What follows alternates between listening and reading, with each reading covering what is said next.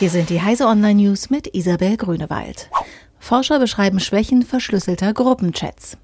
Trotz sicherer Ende-zu-Ende-Verschlüsselung bei Signal und WhatsApp können Angreifer unter Umständen Nachrichten in Gruppenchats entschlüsseln, wenn sie Zugriff auf die Kontrollserver haben. Das beschreiben drei Forscher der Ruhr-Universität Bochum in einer wissenschaftlichen Abhandlung.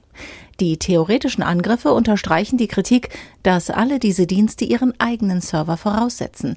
Das nimmt sicherheitsbewussten Admins die Möglichkeit, eigene Server für ihre Nutzer aufzusetzen. Regulierung von Bitcoins nur eine Frage der Zeit.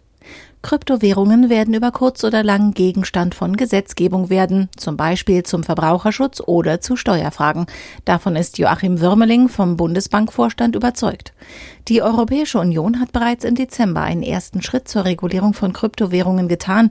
Anleger sollen laut einer neuen Geldwäscherichtlinie nicht mehr anonym bleiben können, wenn sie digitales in staatliches Geld umtauschen.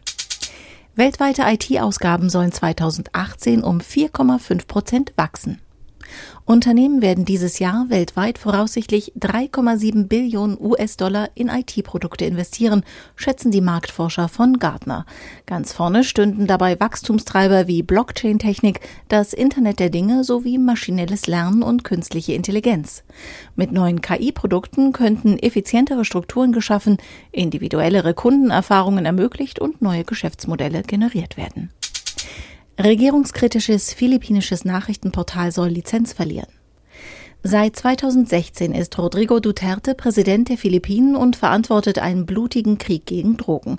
Das Nachrichtenportal Rappler hat den Präsidenten scharf kritisiert und verliert nun die Lizenz.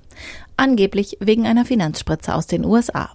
Das widerspreche dem in der Verfassung niedergelegten Grundsatz, dass nur Medien im Besitz von Philippinern oder philippinischen Unternehmen in dem Land erlaubt sind.